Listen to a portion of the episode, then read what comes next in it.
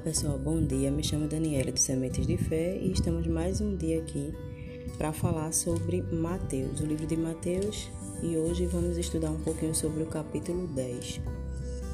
A gente vê aqui que Jesus envia os seus doze discípulos, né? Os doze apóstolos, é escolhido por Jesus nesse capítulo. E vai falar, é, resumindo, sobre é, o envio desses discípulos como eles se comportarem, né? Jesus está dando aqui toda a instrução para eles de como eles ir, irem, né? Levar o ide do Senhor, levar a mensagem do Evangelho. Jesus instrui qual mensagem ele levar. E o que a gente pode ver aqui, versículo a versículo, a gente vê no versículo 1 que Jesus chamou seus doze discípulos Jesus ele não os esboçou ou forçou ou pediu para serem voluntários. Ele os escolheu para servi-lo de uma maneira especial. Jesus também nos chama hoje. Ele não torce nossos braços, não nos obriga a fazer algo que a gente não quer. Podemos escolher nos juntar a Ele ou ficar para trás, porque quando Cristo chama alguém para segui-lo, o que é que você vai responder para Cristo? O Senhor te chama hoje para segui-lo, para fazer a sua obra, para trabalhar no ministério que ele determinou para a tua vida. E eu pergunto a você, como você responde a esse chamado do Senhor? Então, a lista dos doze discípulos de Jesus aqui não nos dá muitos detalhes, né? Provavelmente porque não havia muitos detalhes impressionantes para contar porque Jesus chamou pessoas de todas as classes sociais. A gente viu em outros capítulos que Jesus chamou pescadores, ele chamou ativistas políticos, coletores de impostos e por aí vai. Ele chamou pessoas comuns e líderes incomuns.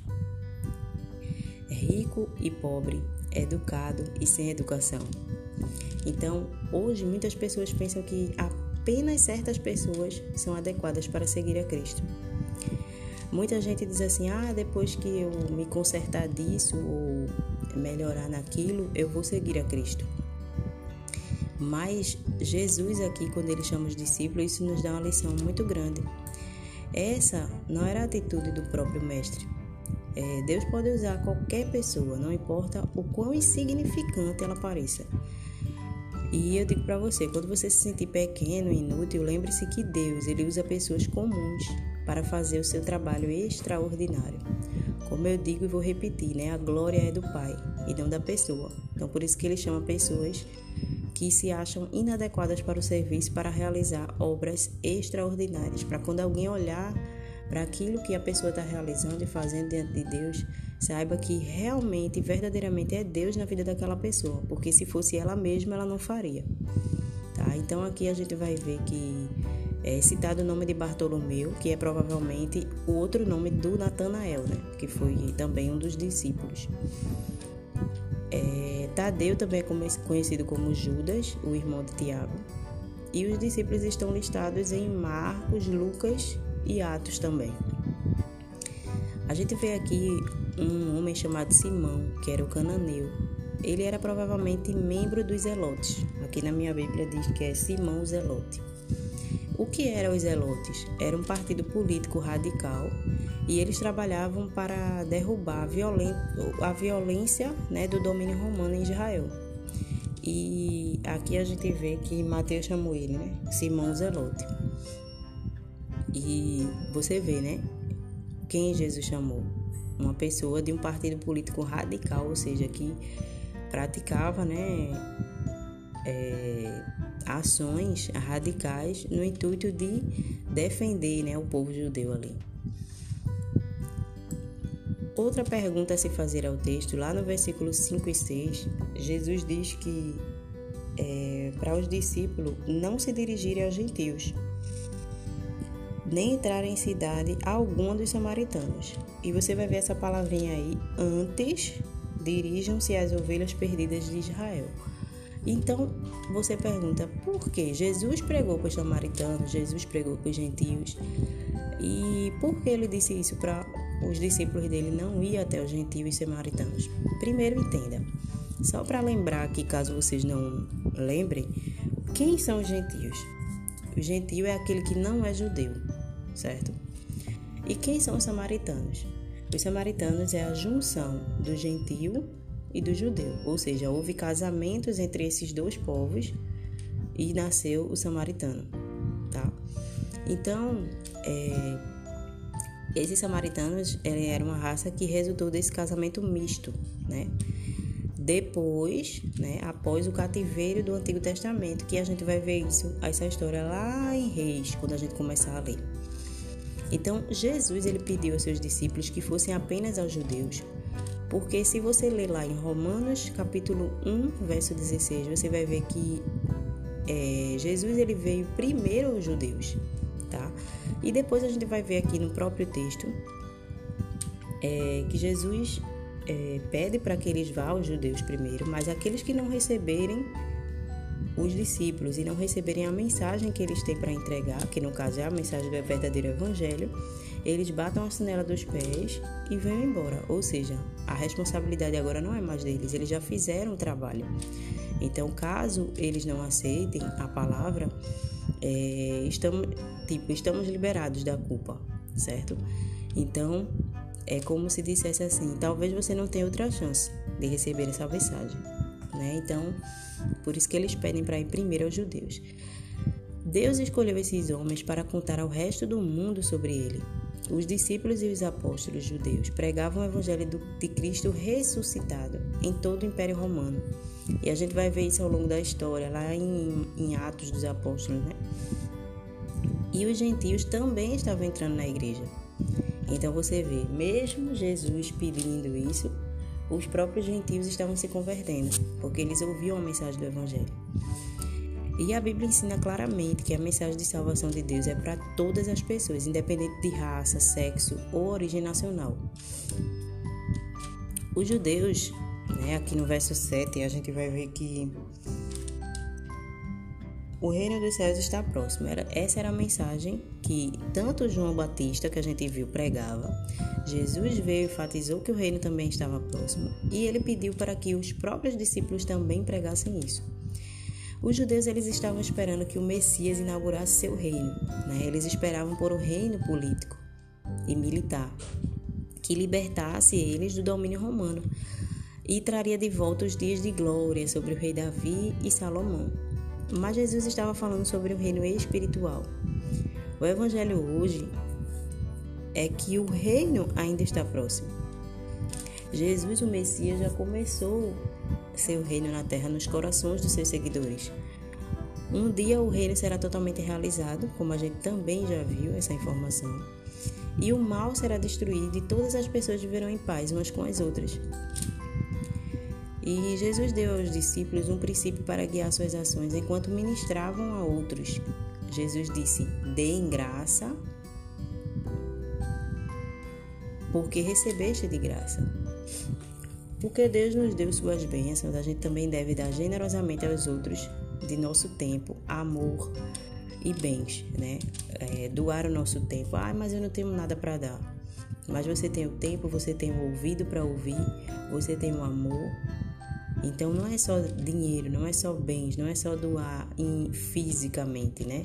Palpável, de maneira palpável, e sim o seu tempo. Às vezes tem pessoas que estão ali apenas para falar.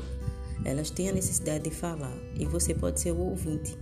Então, isso é ser guiado, né? Dar de graça aquilo que você recebeu de graça.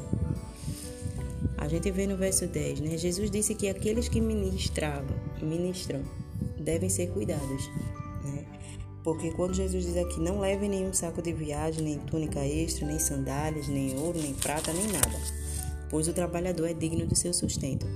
Então, aqueles que estão indo, que é os discípulos, eles estão para levar uma mensagem. Então, quem ministra para você hoje? Então, certifique-se de cuidar dos pastores, missionários e professores que servem a Deus, porque eles estão servindo, servem a Deus servindo a você. Então a gente vê essas informações mais lá para o livro de Coríntios vai falar um pouco sobre esse serviço, né? Então Jesus aqui ele fala do cuidado que devemos ter com aqueles que ministram a palavra do Senhor, né? A gente vê que nos dias de hoje muitos usam dessa informação aqui para querer benefícios extras até demais do que não é, convém, do que não, a palavra não está dizendo, tá? Ele não diz que os discípulos aqui têm que cobrar, mas ele alerta para que nós, nós temos que cuidar deles, né? E não eles cobrarem, como muitos hoje fazem. No versículo 14, é, Jesus disse, é, eu já falei um pouquinho, né? Sacudir a poeira dos pés uma cidade ou casa que não os recebesse. Então, é, se os discípulos sacudissem a poeira de seus pés de uma cidade judaica, isso iria mostrar sua separação dos judeus que rejeitassem seu Messias. É como eu falei no início. Esse gesto deles ia mostrar às pessoas que elas estavam fazendo uma escolha errada. E essa oportunidade de escolher Cristo poderia não se apresentar novamente. E eu pergunto para você: você é receptivo ao ensino de Deus? Porque se você ignorar a orientação do Espírito, pode não ter mais outra chance. Então vivemos aqui é, naquele, naquele fio que está quase partindo, né? Quase terminando. Estamos no, no tempo do fim. E a qualquer hora o nosso Mestre, nosso Jesus, pode voltar, né? E temos que estar preparados, tá? Outro ponto aqui que faz bem avaliar, né? No verso 15, as cidades de Sodoma e Gomorra, né? Ele faz uma dá um exemplo aqui que no dia do juízo haverá menos rigor para a cidade de Sodoma e Gomorra do que para aquela cidade, do que para aquela cidade que rejeitou a palavra de Deus. Então a gente sabe que a gente leu no livro de Gênesis que a gente está na leitura anual, né? Para quem está na leitura anual, está lendo concluiu o livro de Gênesis ontem. E a gente viu que a cidade de Sodoma, e Gomorra, elas foram destruídas pelo fogo do céu. Por causa de quê? Da sua maldade, né? Da imoralidade que havia naquela cidade. Então, aqueles que rejeitaram o evangelho, a gente acha, né, quando lê a história que foi tipo uma maneira muito cruel de destruir uma cidade, né? Mas aqueles que rejeitaram o evangelho, ao ouvi-lo, ficarão em uma situação pior do que aquelas pessoas que eram iníquas das cidades destruídas. E elas nunca ouviram o Evangelho. Então, assim, é, veja, Deus ele não é cruel, né? Deus ele não é injusto, ele dá oportunidade para todos. Ele dá um tempo para que a gente possa se arrepender, para que o ser humano se arrependa. Mas o ser humano é, continua na vida de pecado continua com a sua maldade, né, dando espaço para o mal e acaba não dando ouvido à voz do Senhor. E tem a oportunidade. Ninguém vai chegar no dia do juízo e dizer ao Senhor que não teve a oportunidade de conhecê-lo, né?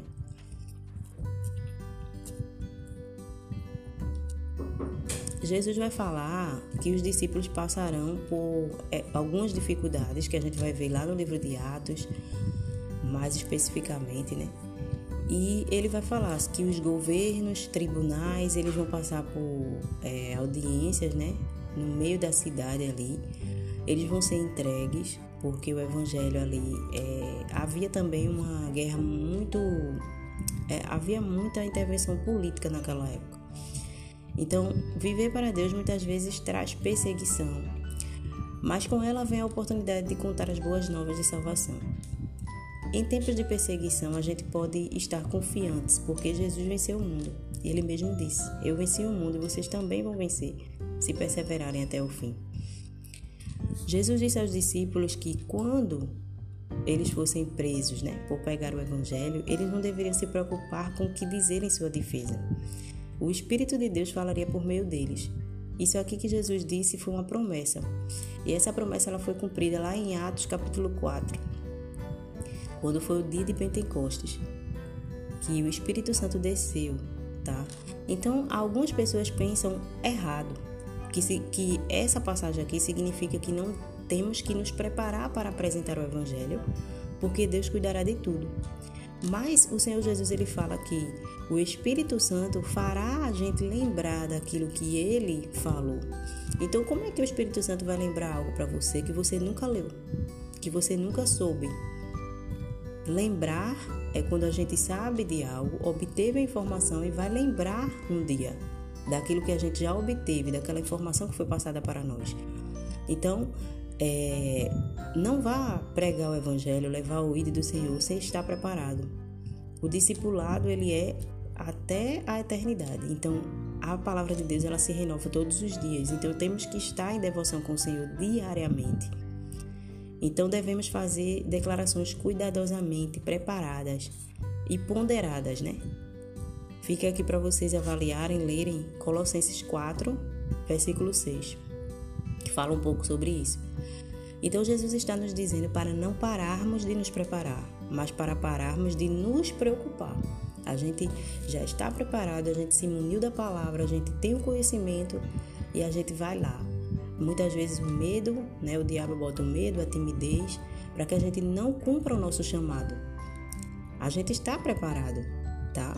Então que a gente possa parar de se preocupar com o que os outros vão falar, com o que alguém vai pensar de nós, como a gente vai ser visto. Essa é a preocupação aqui, essa é o que Jesus está falando aqui, né?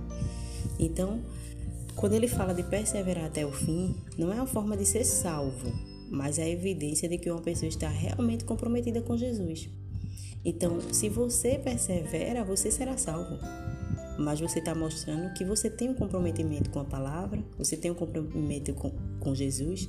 Se nessa vida você não tem um comprometimento de ler a palavra, de estar todo dia em devoção com Jesus, eu te pergunto, como é que você quer passar a eternidade com Ele? Então, essa persistência que fala aqui não é um meio de ganhar a salvação, é o subproduto de uma vida verdadeiramente devotada, de uma vida devota a Deus. Então, por isso que a gente fala de fazer devocional diário. Então, persevere até o fim. Não fraqueje na tua leitura bíblica. Tire o tempo para Deus, porque é com Ele que você quer passar a sua eternidade, tá? Jesus disse que Deus está ciente de tudo que acontece aos pardais. Ou seja, você é muito mais valioso para ele do que os pardais. Você é tão valioso que Deus enviou seu único filho para morrer por você. Veja só. Porque Deus dá tanto valor a você, você nunca precisa temer ameaças pessoais ou provações difíceis. Eles não podem abalar o amor de Deus ou desalojar o seu espírito que está dentro de você. Isso não significa que Deus vai tirar todos os seus problemas. O verdadeiro teste de valor é o quão bem algo se mantém sobre o desgaste e o estresse da vida cotidiana. Aqueles que se levantam por Cristo, apesar de seus problemas, têm um valor duradouro e receberão grandes recompensas. Então Deus ele está com você, ainda que você passe por dificuldade. O Senhor te ama, mas eu não estou aqui para dizer que, que você jamais vai passar por problema, que as dificuldades desse mundo não é para você. Sim, mas você vai passar, você vai ser vencedor porque você tem Cristo, porque você tem um Pai que é criador do céu e da terra e de você. Então ele sabe como resolver toda e qualquer circunstância. Porém, a gente não fica imune dos problemas, mas a gente tem certeza da vitória. No mais é isso, né? Eu não vou me prolongar, tá? Só mais um, uma, uma coisa aqui. Quando o Senhor diz que não veio trazer paz ao mundo, né? O compromisso cristão, ele pode separar amigos, entes queridos da gente, né? Ao dizer isso, Jesus não estava encorajando a gente a desobedecer nossos pais, a ter conflitos dentro de casa. Ele estava mostrando que sua presença exige uma decisão, tá? Porque algumas pessoas da tua família é, elas não vão querer seguir o mesmo caminho que você. Então, o conflito ele vai surgir inevitavelmente. Então, à medida que a gente pega a nossa cruz e seguimos Jesus, nossos diferentes valores morais e objetivos nos separarão dos outros. Então, Cristo nos chama para uma missão maior do que encontrar conforto e tranquilidade nesta vida. O amor à família é uma lei de Deus, mas mesmo esse amor pode servir para servir a si mesmo e ser usado como uma desculpa para não servir a Deus ou não fazer o seu trabalho. Então, não negligencie sua família, mas lembre-se que seu compromisso com Deus é mais importante do que a família. Deus deve ser sua primeira prioridade. Então, tome a sua cruz e siga Jesus. Esteja disposto, tá? Se identifique publicamente com Jesus. Experimente as oposições. Você vai ter que experimentar isso também. E estar disposto a enfrentar até mesmo o sofrimento e a morte por causa dele. Era isso que Jesus estava dizendo para os discípulos. Claro que as perseguições daquela época não são iguais, nem se comparam ao que a gente passa hoje, né? A gente não, nós, na verdade, não se comparamos com as perseguições que eles sofriam antes, porque hoje o tempo é outro. Mas é, que possam ser perseverantes, que a gente possa ajudar o próximo. Ele ensina aqui no final, né? E se alguém der, mesmo que seja apenas um copo d'água a um desses pequeninos, ele se refere aqui pequeninos, ou seja, uma criança. Porque a criança ela recebe algo e ela não tem o intuito de devolver. Ela não vai ter essa consciência de devolver, de retribuir o que foi dado para ela. Então, por isso que Deus usa aqui essa fase pequeninos, né? Porque ele é meu discípulo, eu lhe asseguro que não perderá sua recompensa. Então, quando você abençoa a vida de alguém, você não está abençoando nesse intuito de receber nada de troca né? E é melhor abençoar aquelas pessoas que você sabe que nunca mais você vai ver aquilo que você deu ou emprestou, tá? Porque você está ajudando a Deus. A recompensa ela vem do céu. Essa é a palavra de hoje. Eu espero que tenha abençoado a vida de vocês, assim como o Senhor falou comigo e tenha um excelente dia na presença do Senhor.